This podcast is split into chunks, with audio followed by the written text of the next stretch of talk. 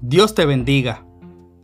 Una de las experiencias que Dios me permitió vivir durante el tiempo de la pandemia fue la oportunidad de unirme a uno de los equipos de trabajo más especiales que he sido parte, tanto en el ámbito secular como en la vida de la iglesia, el equipo de comunicaciones y social media de AMEC. Y durante este tiempo de encierro, parecíamos hormiguitas del Señor trabajando día y noche buscando las maneras para poder llevar a través de las plataformas sociales la palabra de Dios de manera diversificada. Uno de esos proyectos que nació en el corazón de nuestro pastor de comunicaciones, Pastor MJ, como le decimos cariñosamente a Pastor Misraim Esquilín Hijo, fue un espacio donde los pastores de la casa pudieran tener transmisiones en vivo en las cuales pudieran interceder en oración por la congregación de una manera más íntima. Luego de un intercambio de ideas de esos que nos explotaba el chat de WhatsApp, nace el nombre de Oasis de Oración que se transmite los miércoles a las 7 de la noche. Es a través de esta iniciativa que conozco el testimonio de sanidad que te voy a compartir en el episodio de hoy. Sabemos que los templos cerraron sus puertas, pero se abrieron las puertas de los cielos y se rompieron las fronteras de donde podía llegar el mensaje de esperanza. Y esas bendiciones hay que contarlas.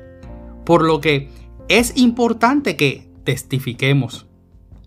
En palabras de mi nueva hermana en la fe, Nelly Arcelay, a veces uno no se atreve, pero tenemos que testificar para que otros vean que Dios es real y es un Dios vivo ¿Quién hubiera pensado que una iglesia localizada en el este de Puerto Rico tendría consiervos y consiervas al otro extremo, en el pueblo de Añasco, que queda localizado en la zona oeste de la isla? Es de gran bendición tener hermanos y hermanas que se congregan con nosotros virtualmente en diferentes partes del mundo, y esto gracias a que las redes sociales nos han permitido llegar a lugares que jamás hubiéramos podido pensar que era posible por otro método, todo esto gracias a Dios. Nelly llega a conocer de Amec en verano del 2019 como consecuencia de un diagnóstico médico que la lleva a San Juan a atenderse una condición. Un día, de camino a casa de su cuñada, quien vive muy cerca de nuestro actual templo, al pasar por frente siente en su corazón que un día ella entraría allí y se lo dice a los demás pasajeros del auto. Viviendo en la costa oeste de la isla, como te mencioné, este proceso de cáncer es usado por el Señor para que ella pudiera acercarse más a sus familiares en Canóbanas. Para el mes de abril del año pasado, comienza entonces a ver borroso en su ojo izquierdo. Buscando una solución, le hicieron sin éxito un procedimiento con rayos láser para tratar con el desprendimiento de la retina que sufría al estar en plena pandemia, la oficina médica estaba cerrada y lo que es peor, la condición estaba progresando agresivamente. El desprendimiento era en el mismo centro de la pupila. Para finales de mayo, puede comunicarse de nuevo con la oficina médica y en la cita de junio le recomiendan una cirugía para hacer la corrección de la visión. Este tipo de cirugías típicamente tienen una recuperación de entre 7 hasta 21 días. La operación se hizo en agosto 11 y era ambulatoria. Fue un proceso de unos 10 a 15 minutos, pero conllevaba una complicada recuperación. La hermana Nelly tenía que estar 9 días consecutivos boca abajo, 24 horas, 7 días. Esto era un proceso bien difícil porque recientemente en esa fecha había sido operada de su otra condición y la herida le molestaba bastante estando en esa posición. Durante este tiempo solo escuchaba en su tableta diferentes predicaciones y la palabra de Dios. Su fe estaba puesta todo el tiempo en que Dios le acompañaría durante todo este proceso. Y como dice la Biblia en el libro de Romanos capítulo 10, versículo 17, así que la fe es por el oír, y el oír por la palabra de Dios. Ya en mediados de agosto, en su cita de seguimiento, aún no veía nada, pero estaba teniendo cierta mejoría. El médico le confirma que todo iba a estar muy bien, así que por fin la pasan a poder dormir de lado. Pero al otro día, al levantarse, vuelve a tener la oscuridad total en su ojo izquierdo.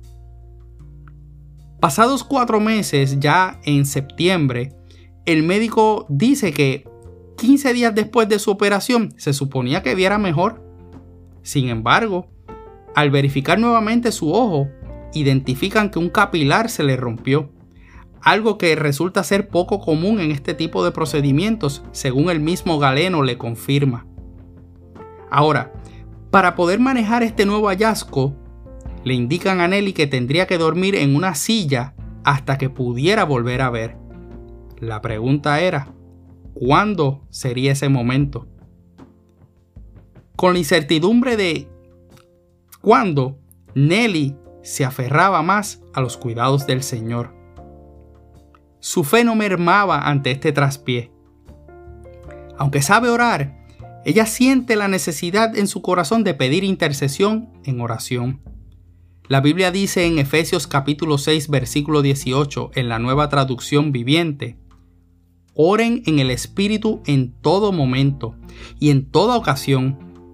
Manténganse alerta y sean persistentes en sus oraciones por todos los creyentes en todas partes. Pablo nos exhorta a que nos apoyemos en oración los unos a los otros. El miércoles 14 de septiembre, por medio del espacio de oasis de oración, le tocaba el turno al pastor Samuel Esquilín quien entre los múltiples comentarios en Facebook puede identificar la petición de oración por sanidad. Y mientras estuvimos conversando la hermana Nelly y yo acerca de este testimonio, descubrimos que mi amada esposa Sonia Nit Riera González le había respondido a su petición a través de los comentarios también con una oración escrita y específica. La hermana Nelly se, se apoderó de ambas oraciones al punto que escuchaba diariamente la repetición de este oasis. Para la gloria del Señor, dos días después comenzó a tener una recuperación gloriosa, pues empezó a definir imágenes.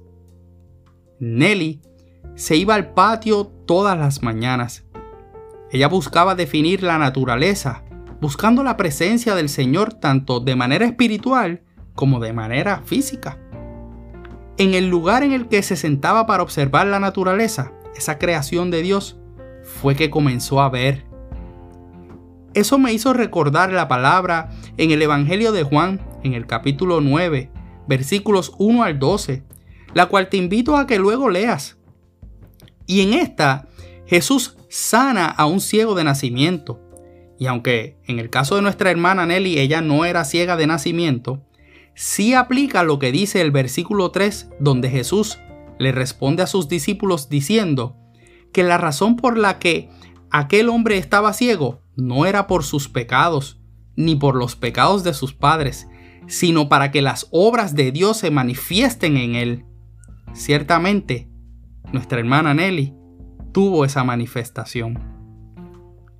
Una cosa que es interesante de su testimonio es que durante todo el proceso estuvo gozosa y confiada en el Señor. Hoy puede decir que esto era necesario para que su familia pudiera ver un testimonio poderoso de esos que nos maravillan y que nos ayudan a creer en la misericordia del Dios vivo, en una soberanía que aunque no entendamos los procesos o el tiempo terrenal, siempre cumplen los propósitos celestiales en nuestra vida. Así que hermano y hermana, testifiquemos no olvides dar tu reseña y las 5 estrellas en Apple Podcast. También seguir o follow en Spotify. Y ahora le puedes pedir a Alexa en tu plataforma de Amazon que te reproduzca Byte de Fe donde quiera que estés. También dale like a nuestra página en Facebook e Instagram. Bendice a otros compartiendo este contenido. Soy tu hermano y amigo José Molina y junto a mi hermosa esposa Sonia Riera servimos al Señor como mujeres a nuestra amada congregación de la iglesia AMEC, Casa de Alabanza, una iglesia de presencia internacional, localizada en el pueblo de Canóbanas y cuyo pastor rector es Misraim Esquilín. Deseamos que Dios te bendiga.